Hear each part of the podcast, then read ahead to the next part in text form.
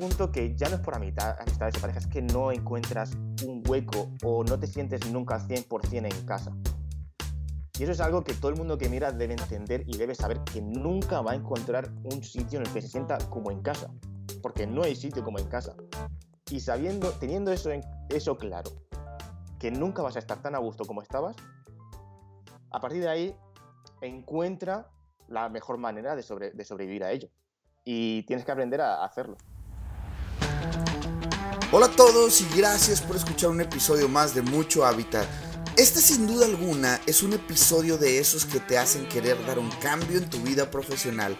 Platicamos con el buen Manu Franco, un diseñador UX UI originario de España, quien ha trabajado para HelloFresh en Alemania y después de romper algunas barreras mentales decidió romperla como freelance.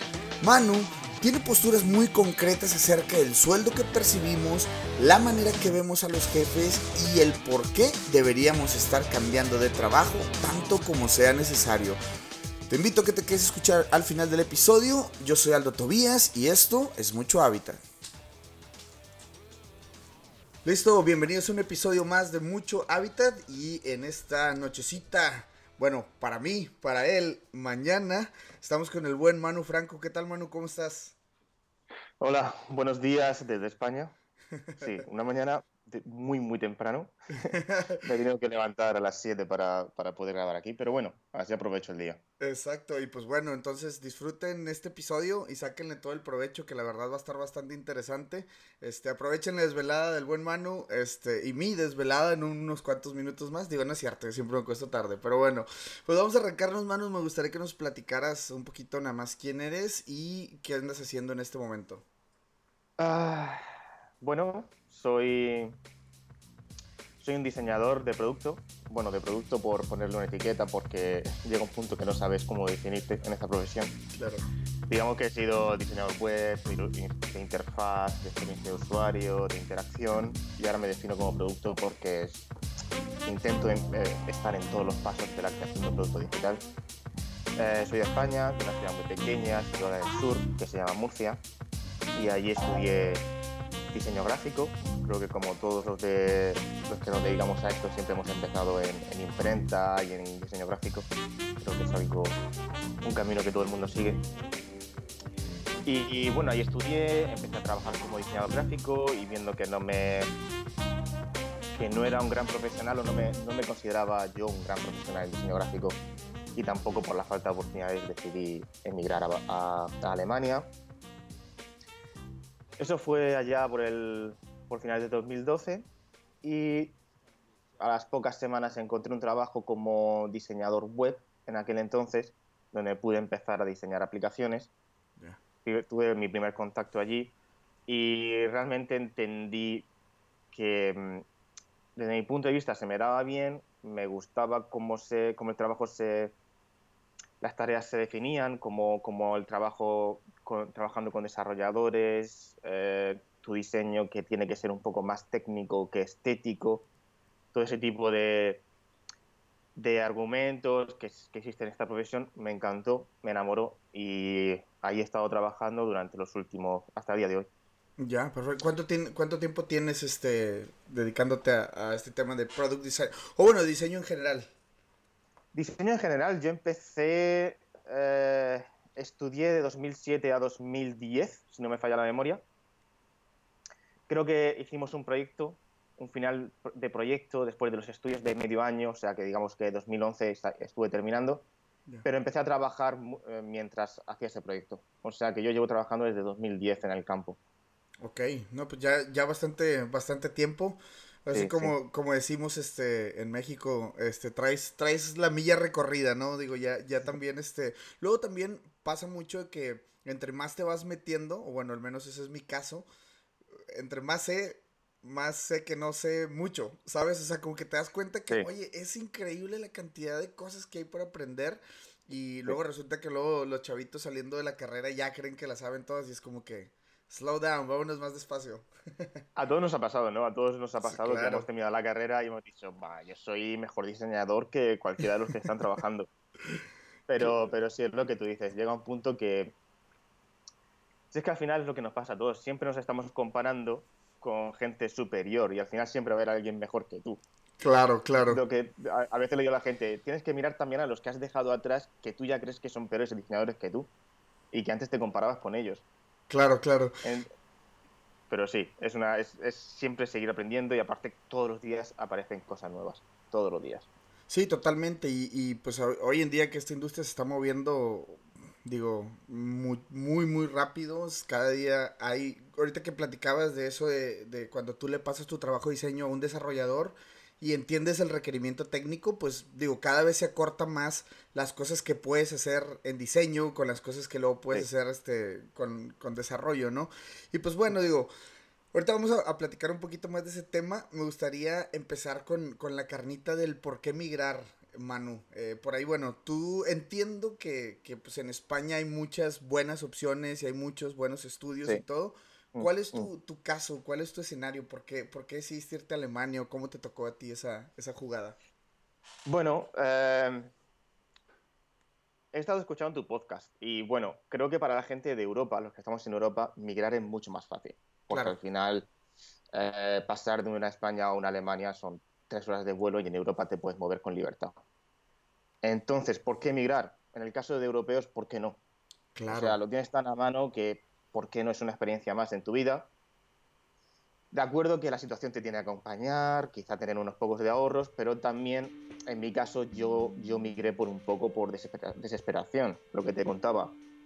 Yo termino mis estudios como, como diseñador gráfico. Es verdad que encuentro trabajo muy rápido, pero es un trabajo muy mal pagado. Aún así, bueno, me sirvió de experiencia para tomar un primer contacto con el, con el mundo profesional, pero llegaba a un punto que te das cuenta de que la opción que hay para trabajar, que había en ese entonces para trabajar, no era mucho más allá. Y explotó una crisis económica en toda Europa, España fue muy golpeada en ese aspecto. Y por casualidad de la vida, mi pareja tenía una, una, beca para irse a Alemania, yo no tenía nada que hacer y decidí, decidí, dar el salto. No tenía nada que me anclara aquí, aquí en España, digo aquí porque ahora mismo estoy aquí, en España. Eh, no, había algo, no había algo que me anclara en España y siempre tuve esa, ese, ese rollo por el diseño alemán, por saber cómo se diseñaba allí. Así que lo vi como una buena oportunidad. Perfecto. Y pues digo, eh, entendiendo también que en Europa no se necesita una visa para ejercer en alguna otra parte, ¿cierto? ¿Estoy en lo correcto? Si estás dentro de la Comunidad Europea, no. Ya. O sea, eh, Europa es muy grande, pero si eres dentro de, los países miembros, tú puedes moverte con, libertad. Sí, entonces digo, queda, queda como anillo al dedo exactamente lo que tú dices. En el caso europeo, ¿por qué no? O sea, más, más bien es los países Sí, los países son muy pequeños y estamos a dos o tres horas en avión, o sea que tampoco es una locura. Claro, y pues igual y también hasta se puede probar suerte de que, bueno, voy, lo intento un par de meses, no consigo nada, regreso, no sé, digo, hay, creo que lo definiste perfecto, ¿no? ¿Por qué no? ¿Por qué no hacerlo? Y bueno, pese a esto, que es fácil, entre comillas, hacerlo, me gustaría conocer un poquito como que cuáles son los miedos o incertidumbres que pasan por la cabeza de la persona que se decide hacerlo, ¿no? Al final, porque entiendo que también podemos caer en una zona de confort, decir, ah, pues aquí está mi familia, aquí está mi pareja, aquí están mis amigos, ah, como que estoy en la cómoda, ¿no? Entonces, cuando de, finalmente te decides hacerlo, ¿cuáles por ahí podrían ser las cosas que te pueden como amarrar a no hacerlo?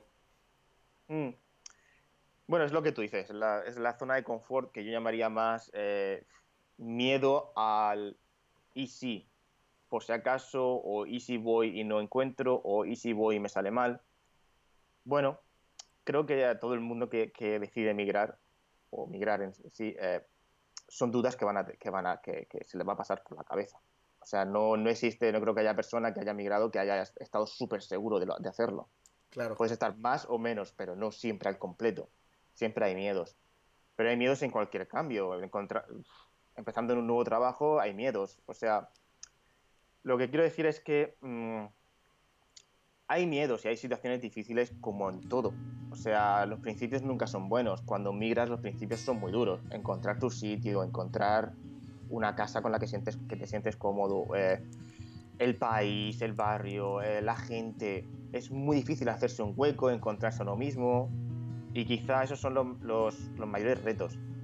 Por mi cuenta, cuando yo migré, miedos no recuerdo que tuviesen miedos muy fuertes, porque como te digo, no veía una situación muy clara para mí, un futuro muy claro para mí en, por aquel entonces.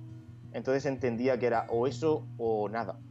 Pero, por ejemplo, a, a, ti, bueno, en este caso tú fuiste a Alemania, entonces ni siquiera el idioma, ¿dominabas el alemán antes o era...? No, no, no, no. Me lancé, me lancé por completo. De hecho, no sigo sin, sin dominar el alemán a día de hoy. Pero donde te ha tocado colaborar. en inglés, entonces. Ah, perfecto, perfecto. Sí, era mi pregunta. Bueno, entonces, ¿dónde, dónde has, has, colaborado? O sea, son, son proyectos en inglés y todo. Sí, pero al principio sí tuve que trabajar en alemán. Eh, como te digo, los principios son complicados, no entiendes el mercado. Entonces, realmente tú aplicas o optas a trabajos que crees que son para ti. O sea, tú cuando llegas, tú tienes que tener en cuenta que tú eres un, inmigrante más. Y, tienes que tener muy claro cuál es tu posición en, esa sociedad. O sea, eres una persona nueva, que llegas sin el idioma, que llegas con unos estudios que pueden cuestionarse o no, y tienes que meterte en un mercado que es muy agresivo y tienes que entenderlo muy rápido. Entonces, es lo que tú dices, hay gente que encuentra su zona de confort y decide no migrar hay gente que emigra para encontrar su zona de confort y no moverse de ahí. Entonces, llega un punto que tú tienes siempre que entender cuál es tu posición, en qué momento tienes que cambiar y debes tener claro qué aprendizaje necesitas para poder em, tener un éxito o que salga bien. Y para ello siempre necesitas una preparación, sea emigrar, sea migrar, sea ya has migrado pero quieres cambiar a otra ciudad, o quieres cambiar de trabajo, o quieres cambiar de casa son siempre aprendizajes y siempre va a haber un obstáculo. Tienes que estar preparado y listo para querer saltarlo, ¿o no? Claro, claro, siempre me imagino que, bueno, estamos en esa constante evolución, ¿no? De decir, bueno, ya aprendí lo que me tocaba aprender en esta ciudad, país o lo que sea y vámonos, ¿no? A lo que sigue. Y justamente sería por ahí uno de los, de los como tips o consejos que pudiéramos dar, ¿no? O sea, mientras te sientes a gusto en algo y te quieres quedar ahí, pues perfecto, pero si sientes todavía la cosquillita es como que, pues bueno, inténtalo, ¿no? O sea, hay muchas cosas todavía por ahí que están, este, en el aire. Y a esto, una pregunta que tengo por aquí para ti, Manu, es este, ¿cuáles, cuáles son los mayores retos? ahorita platicamos a lo mejor del idioma y todo eso, pero los mayores retos que tú crees que alguien se puede enfrentar, o bueno, al menos para ti que tuviste que sortear cuando, cuando te fuiste. Bueno, eh, el tema del idioma, por supuesto. Como ya has dicho, si quieres podemos eh, detallarlo, pero el tema del idioma, por supuesto. Al principio fue un gran problema Tuve que estudiar alemán durante, de forma intensiva durante medio año, casi un año. Aparte, miro atrás y no sabía cómo hacía porque trabajaba ocho horas y después tenía que darme a cuatro, entonces entraba en, un, en, un, día de diez horas seguidas sin parar y no sé cómo lo hacía en aquel entonces porque ahora intento reservar mucho más tiempo libre. Pero sí, los mayores retos es, es, es lo que te digo, es, es eh, el, encontrar tu sitio. Hay mucha gente que, emigra y por mucho que pasen años no llega a encontrar mi el sitio. Yo siento que no he encontrado mi sitio. He estado muy a gusto, he trabajado con grandes profesionales y, no me arrepiento de, nada, de todos los pasos que he hecho. Creo que me han llevado al lugar que estoy ahora, que estoy muy cómodo.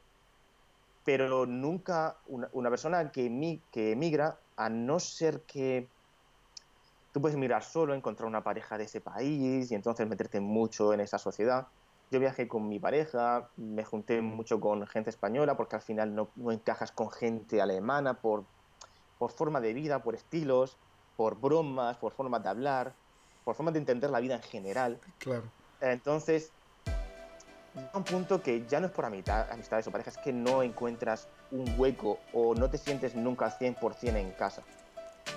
Y eso es algo que todo el mundo que mira debe entender y debe saber que nunca va a encontrar un sitio en el que se sienta como en casa, porque no hay sitio como en casa. Y sabiendo, teniendo eso, eso claro, que nunca vas a estar tan a gusto como estabas, a partir de ahí encuentra la mejor manera de, de sobrevivir a ello. Y tienes que aprender a hacerlo. La verdad que no lo pudiste haber definido mejor. Ya encontré el teaser que voy a poner al principio del, episodio. Es, es, exactamente eso que dices, ¿no? Porque luego pasa, a mí me ha tocado aquí estar en reuniones con amigos mexicanos o latinos en general, ¿no? De Colombia y todo. Y precisamente platicas eso, pero a lo mejor no lo habíamos dicho con esas palabras como tú lo dijiste, pero sí, o sea, jamás vas a estar a gusto, más a gusto que como estabas antes, ¿no? Y, y, yo creo que, bueno, se necesita mucho también coraje y valor y para, para saber que no se va a volver a estar como se estaba antes. Pero digo, al final de cuentas la vida es una sorpresa y hay que seguir intentándolo, ¿no? claro, siempre, siempre. Y por ahí, mm, alguien, alguien, este, ¿qué, qué consideras tú que debería tener alguien para, para hacerlo, para, para dar este paso? Bueno, eh, yo creo que siempre es importante cuando la gente me dice, oye, debería, debería irme a, Inglaterra o a Alemania, tú que has estado ahí, me aconsejas irme.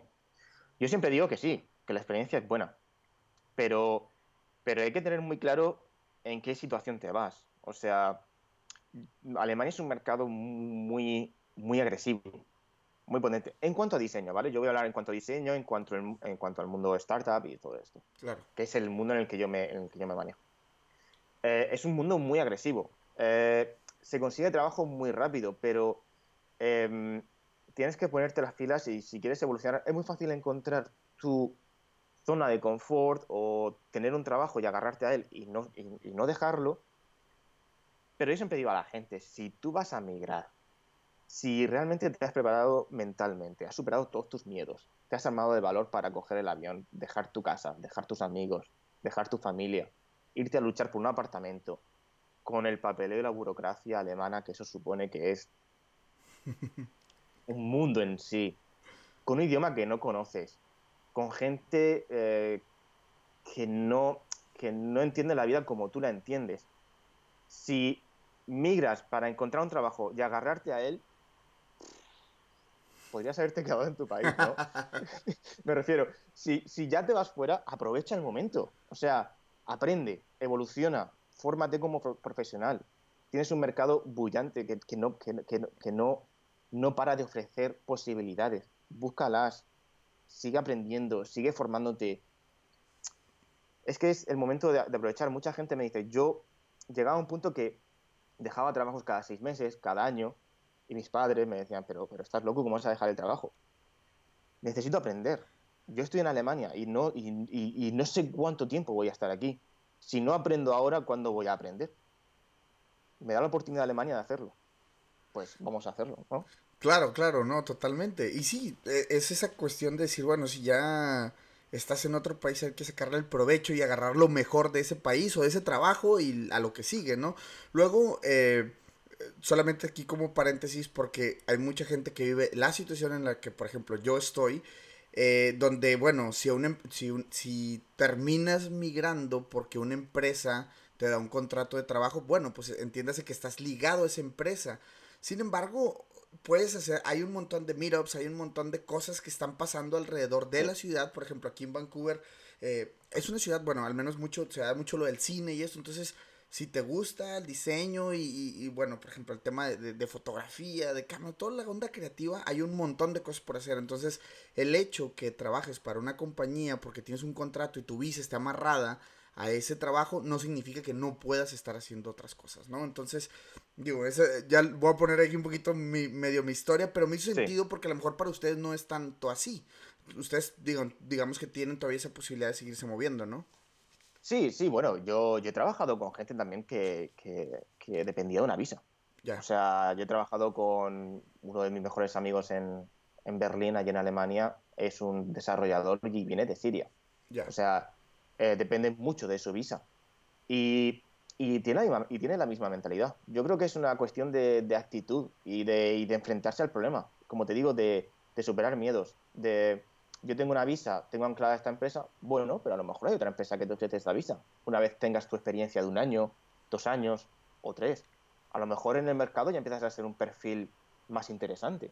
Claro. Y hay otras empresas dispuestas a, ya que tiene los papeleos o ya tiene la visa, quizá el facilitar para que para que para otra empresa no es no sería problema. O sea, digo, si te requieren como talento, es como que vente para acá. O sea, lo que hagas en ese inter mientras estás trabajando vale para las empresas que están afuera que quisieran contratarte por tu talento, ¿no? Claro, por eso lo digo, porque al final, al final tú te tienes que, entender a ti mismo como una empresa también. Tú estás vendiendo tu producto, que eres tú mismo. Claro. Si, si tú no te cuidas, no tratas de aprender o de evolucionar, pues las empresas no van a apostar por ti. Eso es como tú te compras un iPhone porque la empresa ha apostado, ha, apostado por ese teléfono y no te compras uno más barato. Pues, claro. yo qué sé, pues lo mismo pasa contigo, básicamente. Totalmente, totalmente de acuerdo y me encanta, me encanta esta parte. Y me gustaría preguntarte, Manu, cuando entras en esta eh, eh, empresa, por ejemplo, tú ya en Alemania, ¿cómo fue? ¿Cómo fue esa entrevista de trabajo? ¿Vieron tu trabajo? ¿Tú te postulaste o cómo más o menos fue la historia?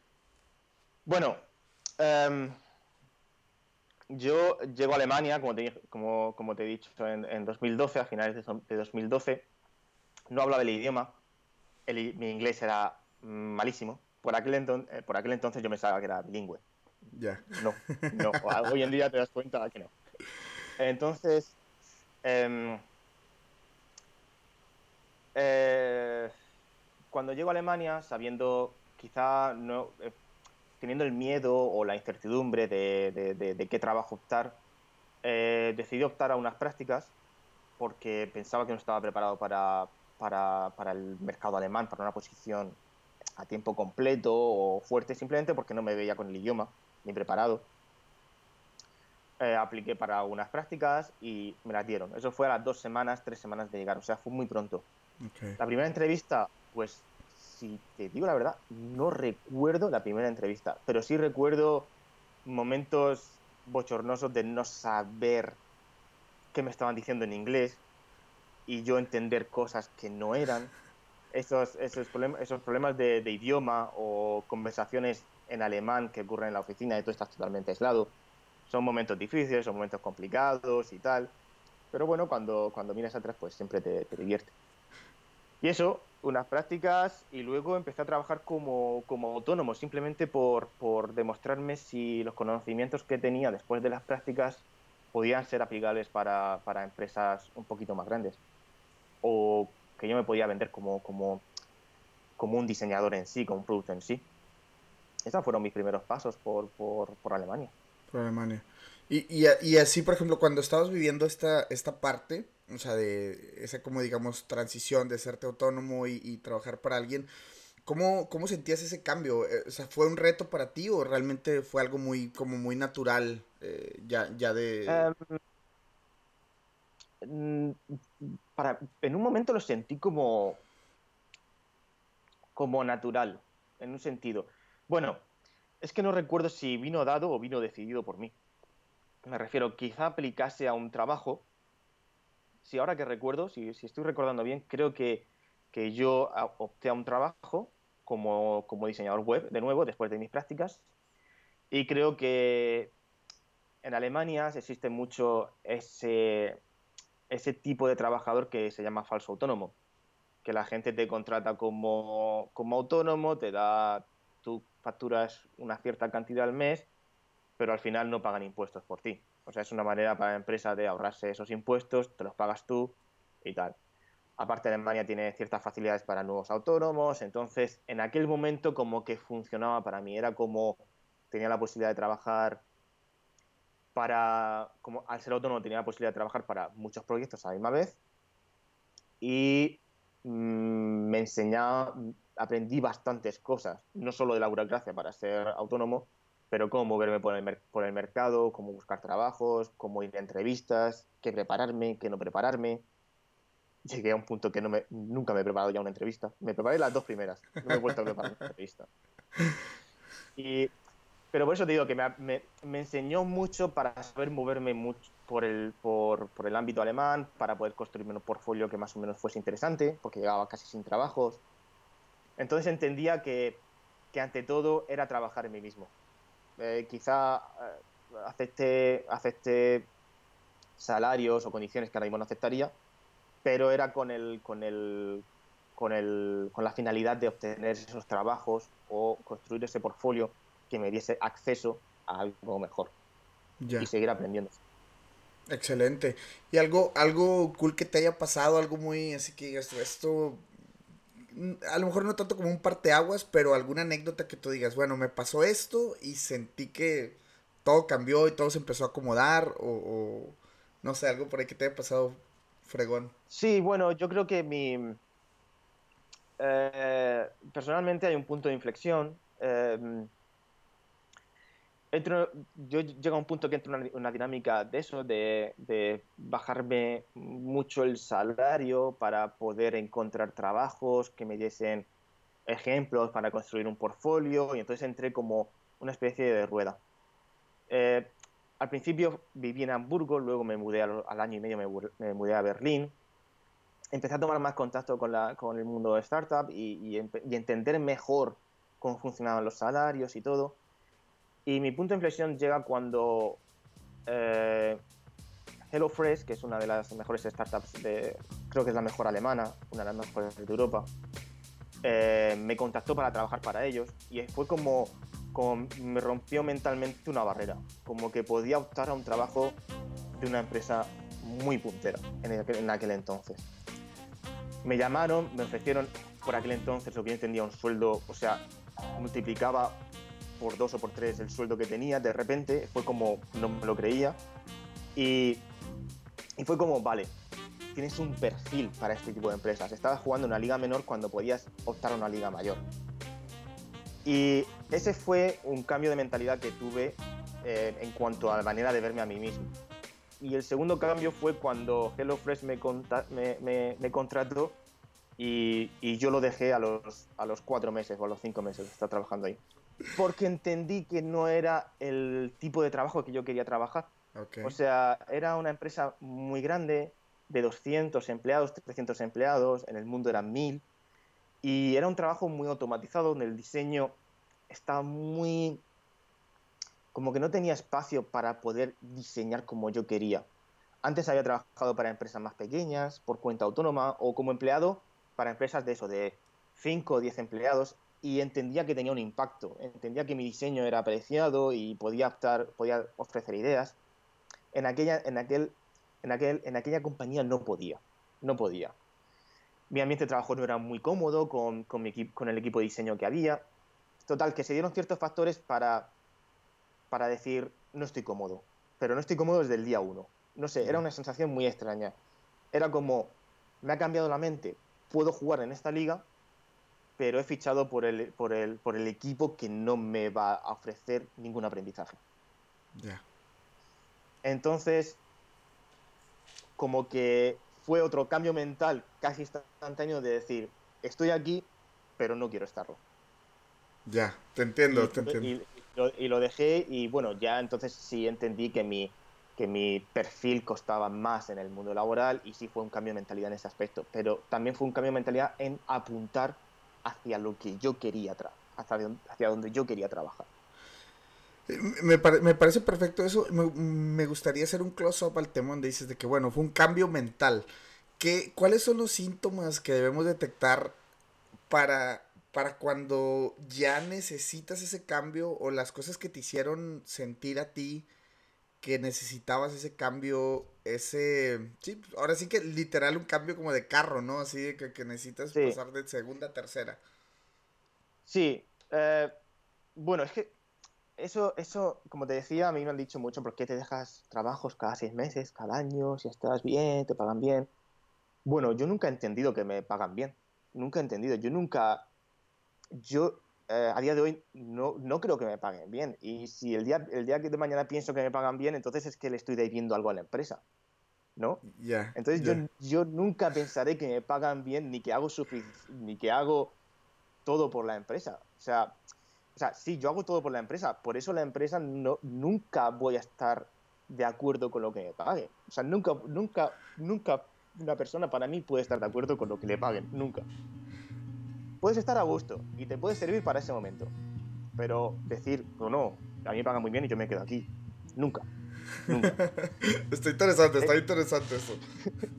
Porque es, es, es, lo que te digo, al final es, eh, nos, a los españoles, o desde mi punto de vista, a algunos españoles, o en mi caso, nos enseñan a, a idolatrar al jefe, a idolatrar la empresa, o si te pagan algo, darlo todo porque están pagando un salario, entonces no puedes portarte mal, educado, siempre si te ordenan algo, hazlo rápido y limpio.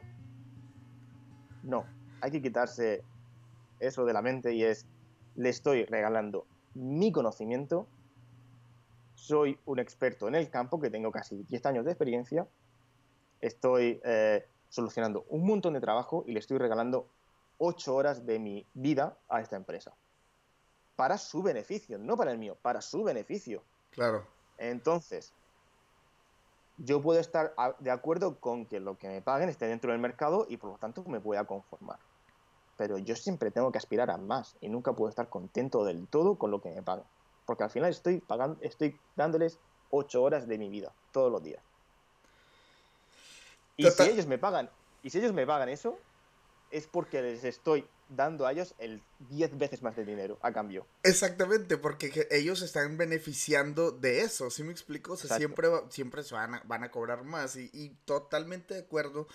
Y qué interesante, qué interesante esto que estamos platicando porque creo que es mucho el, también el caso, tú lo platicas de España, pero el caso de Latinoamérica o al menos los episodios que nos hemos platicado por acá y con gente que he conocido, sí tenemos luego ese mindset de que todo por la empresa, hay que ponerse la camiseta y, este y el jefe y cuidado y que no llegues tarde y eso, entonces son cajitas que tarde o temprano creo que como lo has hecho tú eh, migrando y explorando algunos otros mercados te llevan a desbloquear ese nivel del Mario Bros para seguir al siguiente y es como que, que sigue, ¿no? Que hay más allá.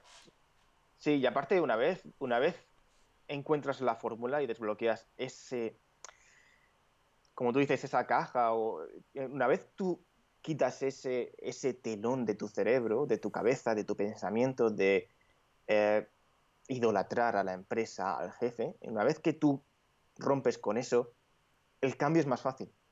El cambio es más fácil porque sabes perfectamente dónde vienes, dónde quieres ir, dónde estás y qué exiges para llegar a ese punto en el que quieres ir. Y conoces perfectamente, a mí me ha pasado, llega un punto que yo he ido yo he ido a empresas porque me han contactado y queremos trabajar contigo. Entonces yo he ido a empresas y no me ha gustado. O sea, yo he dicho, no voy a trabajar contigo. ¿Por qué?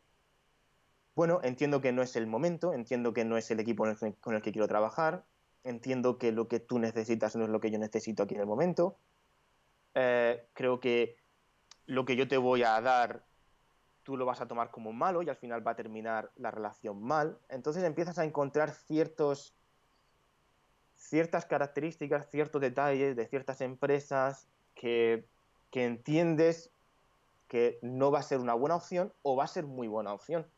Y yo siempre me he movido si entendía que el equipo era el correcto, si el producto estaba en un estado o en una fase que me convenía a mí para seguir aprendiendo, o mira, este producto está está en el mercado, ahora está en, construyendo un nuevo equipo, por lo tanto me va, a otorgar esa posibilidad de aprender con un nuevo equipo, de aprender el mercado, de evolucionar el producto que ya tiene atracción, que ya tiene unos usuarios.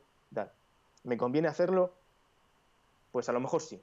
Venga, pues a partir de, a partir de ahora o a partir de ese punto vamos a discutir las, las condiciones que seguramente me van a encajar. Porque si el producto me encaja, es que yo no, yo llegué a un punto, he llegado a un punto que no pongo, no antepongo el dinero, porque como te digo, siempre voy a aspirar a más de dinero, porque pienso que, entonces lo que pido es que en cambio, ya que te ofrezco ocho horas, que en cambio tú me des la posibilidad de aprender y de seguir creciendo como, como profesional. Las condiciones nos pondremos de acuerdo. Claro. Pero lo primero que pido es que el equipo y las condiciones del producto y tus planes de futuro en cuanto a la empresa encajen con los míos. A partir de ahí podemos hablar.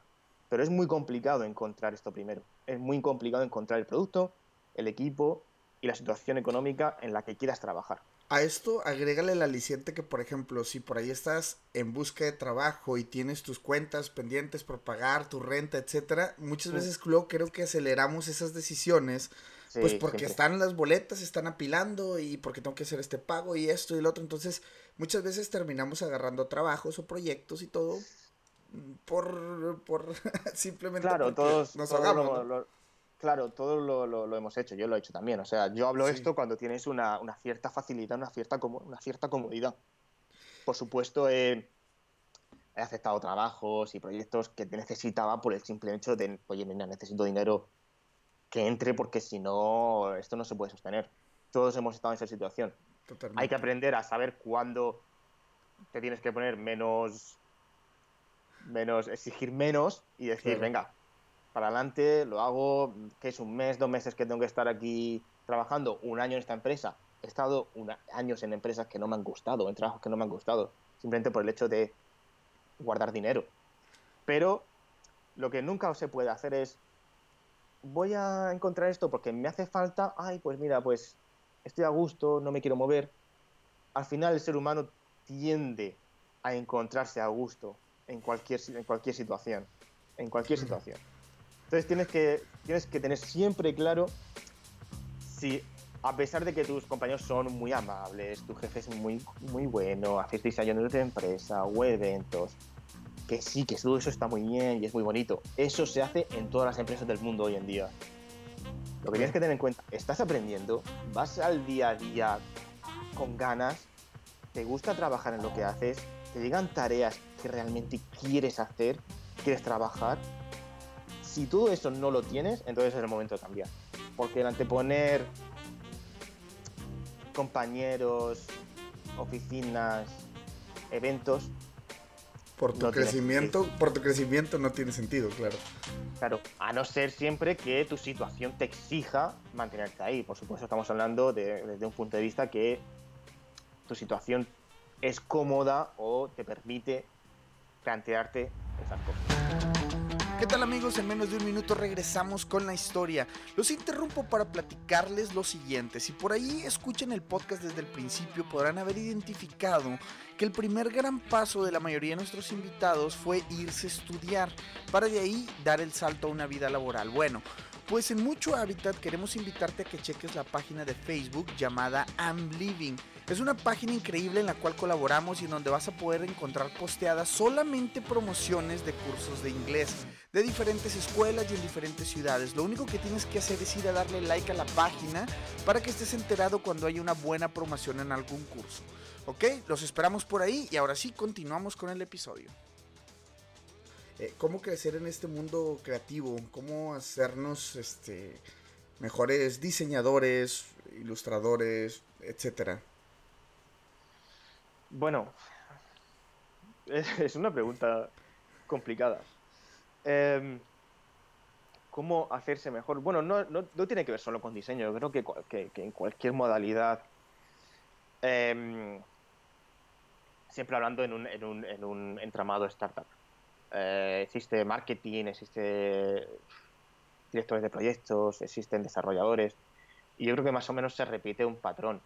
Al final es adquirir mucha experiencia, trabajar en muchos mercados. Eh, como diseñador de producto, eh, no yo no consigo entender, o por lo menos, si no lo, no lo consigo entender, o no sé si entender es la palabra, o digamos, voy a, voy a, voy a usar entender, porque no, no, sé lo que quiero decir, no encuentro las palabras para decir lo que quiero decir. No consigo entender o no estoy de acuerdo con el diseñador que el diseñador de producto o de experiencia de usuario, que se define como tal, pero lleva cinco años trabajando en una empresa sin moverse, sin crecer o creciendo, pero al final trabajando con las mismas caras todos los días, con el mismo producto todos los días, con los mismos números todos los días, y con los mismos usuarios. Al final, ¿qué aprendizaje te da eso? Al final es estar trabajando en un mercado que te es muy cómodo, que ya no te, supone ningún reto, o desde mi punto de vista no te, no te supone ningún reto. Y creo que para, para saber crecer, para convertirse en un buen profesional, lo bueno es convertirse, pienso que un diseñador siempre se convierte en un pequeño experto del campo en el que el producto en el que trabaja eh, se encuentra.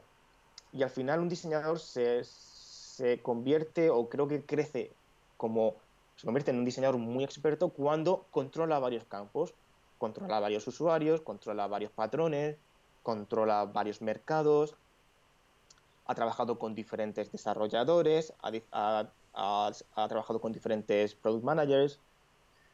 Todo esto te, te, va dando un cierto background, te va, te va dando una cierta experiencia que yo creo que es impagable y al final te hace acomodarte muy fácil a cualquier proyecto futuro. Llega a un punto que conoces tanto el, espectro de posibilidades, conoces tanta gente, has trabajado con, en tantos, en tantos ambientes diferentes que ya te da miedo dar un paso. O cuando das el paso, entiendes perfectamente cómo funciona todo.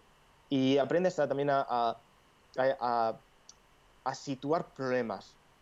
Aquí va a haber un problema, aquí esto no lo estamos haciendo bien y tal. Entonces, eso también te da un rollo de es un experto en el campo, sabe lo que está haciendo. Y que los demás vean eso en ti, a ti te da seguridad para convertirte en un mejor profesional. Vale, lo he hecho bien. O mira, también te digo, equivocarse mucho. Si tú estás cinco años en una empresa, el equivocarte es difícil. Eh, creo que, un diseñador se tiene que, que equivocar mucho. A diario tiene que hacer cosas mal. A diario. Es vital hacer cosas mal. Siempre. Porque es la única manera que tienes de crecer, de aprender cosas nuevas. Es decir, es más, si das un paso a una empresa y te equivocas, es lo mejor que podías haber hecho. Porque entonces te das cuenta que no quieres trabajar para esa empresa. Es perfecto.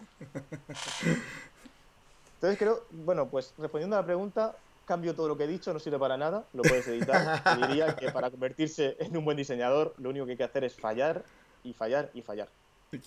Me, parece excelente. No, no, no. Y todo, todo el contexto que nos das antes está perfecto, ¿no? Muévete, investiga nuevos campos, date topes, ¿no? Rétate. Haz cosas como diferente, pues. Este, Manu, me gustaría que nos platicaras un poquito el tema del el fracaso. Porque lo traigo a la mesa, eh, y sencillamente porque creo que lo he escuchado en muchos podcasts lo he escuchado, lo he leído en muchos artículos eh, y por ahí digo, ah, caray, o sea, sí sería algo muy interesante sacar de mis invitados eh, mm. algún, algún, alguna postura, pensamiento eh, acerca de este tema. Pues, como te digo, creo que solo cuando alguien fracasa es capaz de, crecer. O sea, tú tienes que fracasar y tienes que fallar para poder crecer o aprender de ese fallo yo estaba en situaciones que, que realmente me planteaba si era buen diseñador o si realmente era buen profesional, porque llegaba a un punto que, que no daba el máximo de mí. Ah, luego te puedes plantear si es problema de la empresa porque no puso recursos no puso la atención que necesitabas, que necesitabas en, en ese entonces, pero creo que la relación con el fracaso siempre tiene que ser positiva. Al final, una persona siempre va a fracasar porque siempre que se opta algo, siempre va a haber alguien que, o va a haber algo que va a ser una meta para ti, lo más seguro es que no la alcances. O es muy probable que te pongas metas muy grandes que no vas a poder, que no vas a poder alcanzar. Y seguramente siempre vas a tener que lidiar con el, con el fracaso, pero hay que tomárselo de manera positiva. El fracaso siempre va a estar ahí y siempre es bueno. Siempre es bueno si lo tomas como un aprendizaje si te guardas ese fracaso y lo lloras y le pones un luto y no sé qué, no sé cuántos, y no sales de ahí, pues el fracaso te va, te va a terminar ganando. Pero hay que entender el fracaso de forma positiva. Entendiéndolo de forma positiva, el fracaso siempre es bueno. Excelente, pues sí, siempre va a haber algo para aprender de esa, de ese, de esa situación en la que te pudo haber estado, eh, te haber tocado estar. El tema de educación financiera por ahí este, te, lo, te lo medio mencionaba acá en la pauta. Mm. Me interesa por dos razones. La primera es que creo que la situación que vivimos los creativos, por no decir solamente diseñadores, y eh, tiene que ver algo con lo que tú platicabas ahorita, ¿no? Al inicio. Eh, que dices, bueno, es que a lo mejor no estoy cobrando lo suficiente, a lo mejor estoy cobrando muy poco, a lo mejor me pagan muy poco, que ya nos explicabas tú, pues sí, siempre estoy ganando menos de lo que quiero, ¿no? Al final del día. Pero por ahí, por otro lado, es de que, bueno, que si recibes un salario, un sueldo o cobraste por un proyecto, el hecho de saber qué hacer con ese dinero que estás cobrando, creo que es fundamental porque, lo digo en todos los episodios, no nos enseñaron a administrar ese dinero, o al menos en mm. Latinoamérica eso nos enseña, no tienes una clase de finanzas personales, ya ni siquiera te estoy hablando de que ah, invertir en la bolsa, no, simplemente saber controlar tus gastos, tus egresos, tus ingresos, o sea, tus el dinero que entra y que sale, cómo lo manejas mm. eso. Entonces, me gusta traerlo en la mesa porque creo que creativos de diferentes disciplinas en diferentes países, me imagino que se mueve diferente este tema. Me gustaría saber tu postura al respecto, Manu. Sí, bueno, tampoco tengo mucha, como tú dices, no tengo mucha cultura financiera o mucho conocimiento financiero. Eh, por supuesto, he tenido opciones que, eh, situaciones en las que he tratado de ahorrar lo máximo posible y reducir gastos y, por, guardar dinero. Eh, digamos que ahora tengo más una economía más, más cómoda, más cómoda. También viene con, con tu carrera profesional creciendo pero sigo, sigo, sigo manteniendo más o menos ese espíritu de ahorrativo. O sea, yo no me compro algo a no ser que sea necesidad, a no ser que sea necesidad, o si es un capricho o algo que por ahí pues me gusta y tal, pues, pues mira, a lo mejor digo, va, puedo gastármelo. Pero, pero siempre, siempre me lo pienso muy, muy, muy mucho soy muy ahorrativo, la verdad. Y si me compro algo, me lo he pensado muy bien, si lo he investigado mucho, eh, sé que le voy a dar uso, si no le doy uso, no lo compro. Pero en cuanto a inversiones total, no tengo ninguna inversión, no soy de, comprar bitcoins o eh, ir a bolsa o no soy de esas personas porque ahí ahí sí que tengo miedo y tengo miedo al fracaso. No, no, me, no, me, atrevo, no me atrevo a dar esos pasos porque, primero, no lo entiendo. Segundo, no tengo ganas de entenderlo. Y tercero, eh, me da mucha pereza. pasa, pasa. De hecho, eh, sí, son, son conversaciones que noche a noche nos toca aquí a mí y a mi novia como discutir, ¿no? Empieza a platicar de que, oye, y porque también, o sea, no, no sabemos del tema, pero entre más investigas, como digo, entre más sabes, te das cuenta que no sabes nada. Entonces empieza a decir, por más que lees dos o tres cosas de Bitcoin, ya salieron un montón de artículos que dicen lo contrario y es como que, ah, bueno, entonces, ¿para, ¿para dónde hacernos? No, pero bueno, digo, al final de cuentas es, este, es, me imagino que es como entender tu situación económica y como tú nos dices, o sea, si no es una necesidad, pues tampoco no tendrías por qué estarlo gastando, ¿no? En teoría. Y, creo mucho, digo, no sé qué, qué piensas tú al respecto, que como humanos tenemos esa, como ese mindset de querer gratificarnos instantáneamente por lo que hacemos, ¿no? El tema de, bueno, no sé cómo se maneja en España o en Alemania, pero el tema de cuando te llega la quincena en México es súper común cada 15 días recibes tu pago y llegas y ese día eres el rey del universo, ¿no? Estás, gastas aquí, gastas allá y pues ya cuando faltan dos o tres días allá andas arrastrando y todo. Entonces, es eso, ¿no? Querer gratificarnos instantáneamente en vez de pensar un poquito en nuestro futuro. Sí, sí. Em, yo también he vivido en, Alemania, mi, vida profesional ha, venido ha transcurrido en Alemania mayormente. Y Alemania sí que es un país de gastar poco.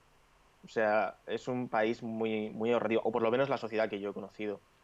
Hay gente que sí, realmente llevan teléfono a, teléfonos a, a la última, ordenadores a la última, pero realmente te das cuenta que es porque le dan un uso, es porque lo necesitan o realmente lo necesitan entre comillas. A ver, puedes comprarte un teléfono más barato, pero tienen la posibilidad de comprarse un teléfono más caro y les hace falta un teléfono, pues se compran el caro ya que pueden. Pero solo compran con la necesidad de base, con una cierta necesidad de base. No sé si existe necesidad a día de hoy en este, en este mundo y tal, con necesidad como tal, pero, pero sí, no son muy de gastar. En cambio, en España es muy diferente. En España existen pagas extras que se dan, tú cuando, cuando tienes un trabajo son 14 sueldos en vez de 12 y vienen un sueldo extra en verano y un sueldo extra en, en, en Navidades. Okay. Entonces, esos sueldos extra es como, ah, me ha llegado la extra, vamos a gastar. ¿No? Sí. Eh, bueno, es una manera de verlo.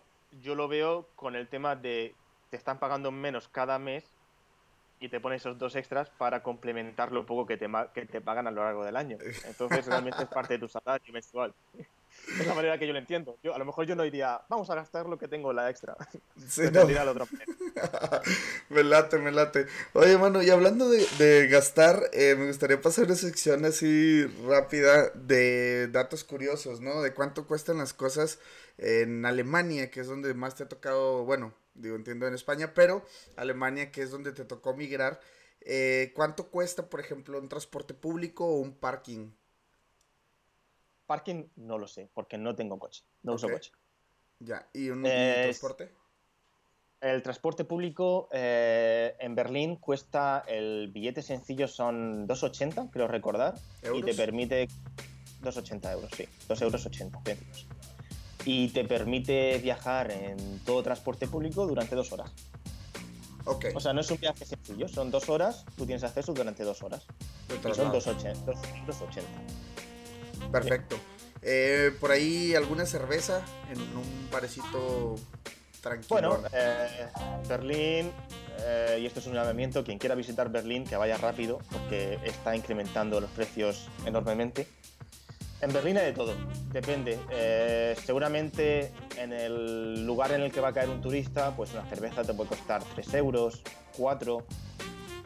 Si sabes moverte por la ciudad, puedes encontrar cervezas por 2,50, por 2 euros. Y luego siempre hay tiendas que abren 24 horas que tienes cervezas por 80 céntimos de euro.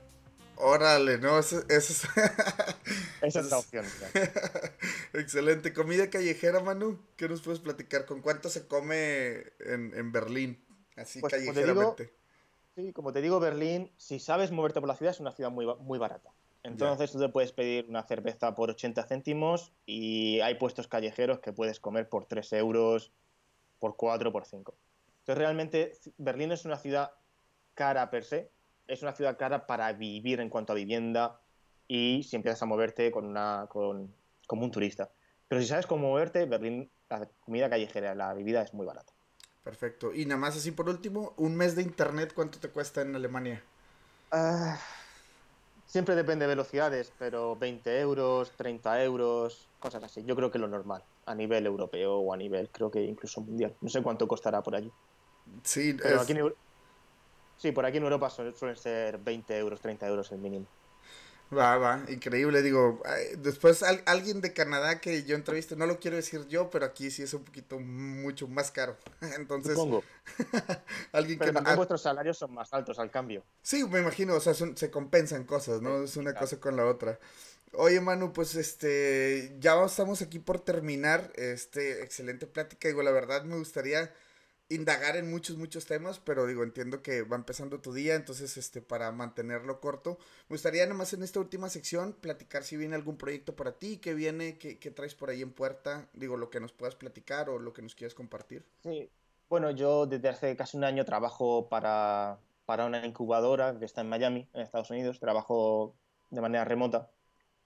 Entonces realmente trabajo para ellos como un diseñador que ellos van eh, dedicando equipo, somos 50 personas, entonces tenemos eh, product, managers, tenemos desarrolladores, tenemos diseñadores, y entonces eh, van saliendo proyectos y nosotros dedicamos un equipo durante unos meses, durante un año y tal.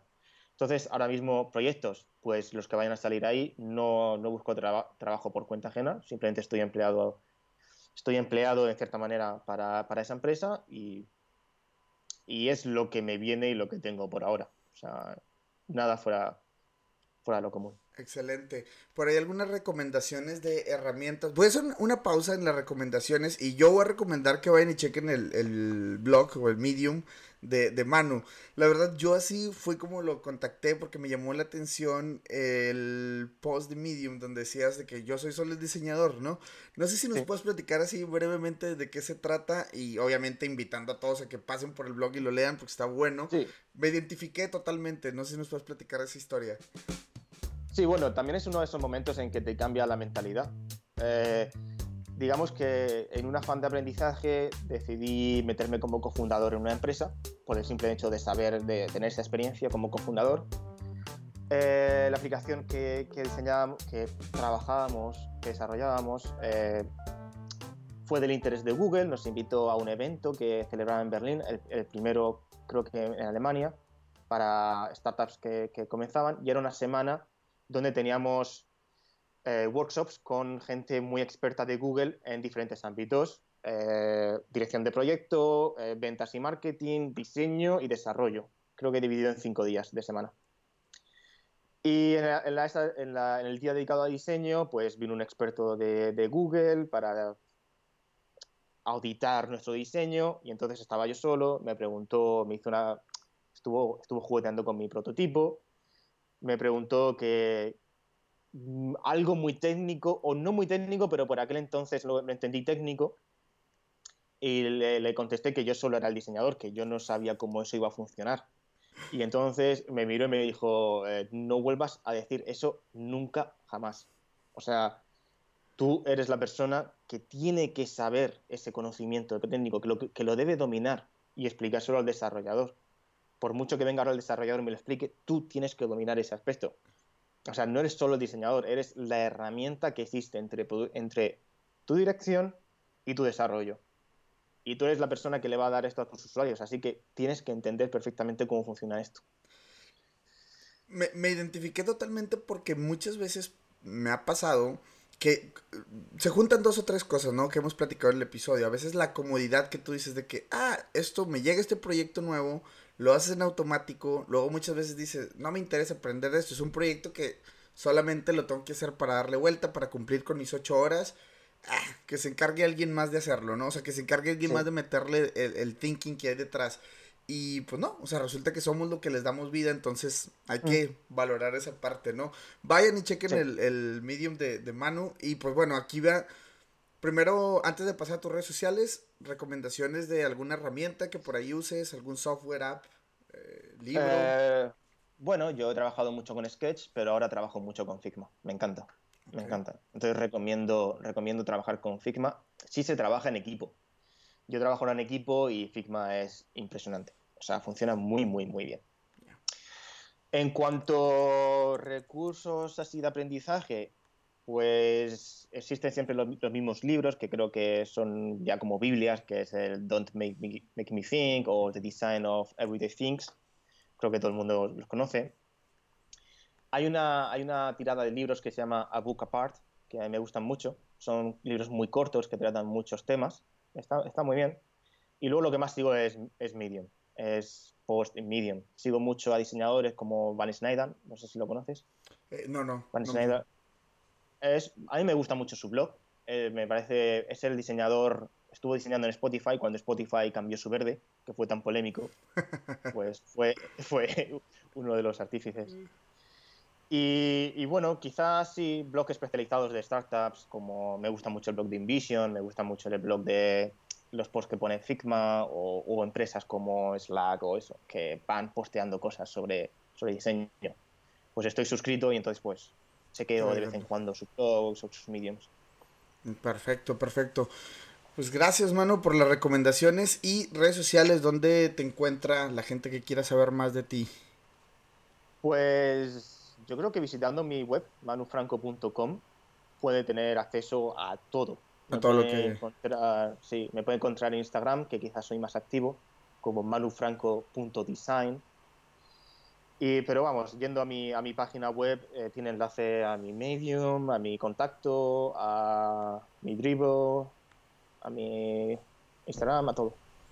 Perfecto, pues ahí lo saben, chequen por ahí el web de Manu y eh, Agradeciéndote, Manu, la verdad es un episodio que me ha dejado bastantes cosas, sobre todo para desmenuzar y creo que va a haber bastantes imágenes por ahí en redes sociales para que por ahí nos sigan en, el Facebook de Mucho Hábitat.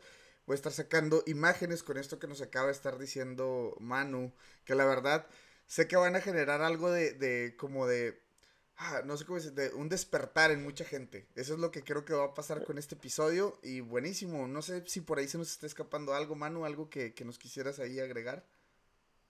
No, seguro que siempre, siempre quedan cosas por hablar y por discutir, pero creo que, que ya me, he hablado suficiente, creo. creo, que, creo que lo van a agradecer si me callo ya un rato. no, ¿cómo crees? De hecho, son de esos episodios que, yo siento con mucha carne y que te digo, sé que van a despertar más, más de, una persona, ¿no? Em, mm. Manu, te agradezco mucho que, que por ahí nos hayamos aventado este episodio. La verdad, señores, eh, excelente persona. La no nos conocemos, o sea, es la primera llamada que tenemos. Regularmente siempre hay una llamadita o algo como para platicar un poquito más del proyecto. Por la zona eh, horaria es difícil coincidir. Son mis once y media de la noche. Para Manu son, ¿qué? ¿Siete y media, ocho y media? ocho y media de la mañana. Ocho y media de la mañana, pero lo empezamos a las siete de tu mañana, una cosa así. Entonces, uh, es esto, señores. O sea, cuando luego de repente les gusta el trabajo de alguien, les late, quieren saber un poco más. Digo, en este caso yo tengo la excusa perfecta que es un podcast, pero me pareció chingón lo que andaba haciendo mano y fue como que un correo, me lo contesta, por ahí medio buqueamos algo ahí que yo me equivoqué con mi calendario y luego ya después, una semana después, aquí estamos teniendo este episodio, entonces créanme que las cosas están más cerca de lo que parece, ¿no? Y si por ahí admiran a alguien o tienen ganas de platicar con alguien o invitarle ahí una videollamada, un café o lo que sea, neta atrévanse, háganlo, porque pues en este caso tenemos a Manu, que la neta, o sea, todo lo que nos ha compartido es de mucho valor y pues digo, agradeciéndote Manu una vez más. Gracias a ti por contactarme y por invitarme. Excelente, pues nos escuchamos en un próximo episodio, hasta luego. Hey banda, por fin podremos hacer realidad uno de mis sueños cuando comencé este podcast. Se trata del primer meetup de mucho hábitat y es que después de unos cuantos meses de no poder ir a México, por fin puedo hacerlo. Y estoy organizando un par de platiquitas en las cuales quiero compartir contigo cómo es ejercer como creativo, ya sea diseñador, ilustrador, fotógrafo, etcétera, fuera de tu país. Tenemos publicados 17 episodios con este 18 y grabado unos cuantos más. Créeme que todo, todo, todo, todo lo que he aprendido de nuestros invitados merece ser compartido. Esta plática estará llena de tips y consejos para todos aquellos que están buscando una oportunidad laboral fuera de México. Será este viernes 21 de junio en Monterrey, la ubicación y la hora todavía por confirmar, pero probablemente sea por la tarde. Y es una charla totalmente gratuita. Lo único que tienes que hacer para poder conseguir tu acceso es lo siguiente. Ve a iTunes y califica y déjanos un review en nuestro podcast Mucho Hábitat. Recuerda, Mucho Hábitat en iTunes, por ahí te va a aparecer y déjanos un review y califica, si se puede, con 5 estrellas, mucho mejor, ¿verdad? Y seguirnos en todas nuestras eh, cuentas de redes sociales, Facebook e Instagram. Eh, nos puedes encontrar como mucho hábitat. Estoy muy contento de poder compartir esta plática con ustedes y gracias por ayudarnos a seguir creciendo. Yo soy Aldo Tobías y nos escuchamos en un próximo episodio y nos vemos muy pronto.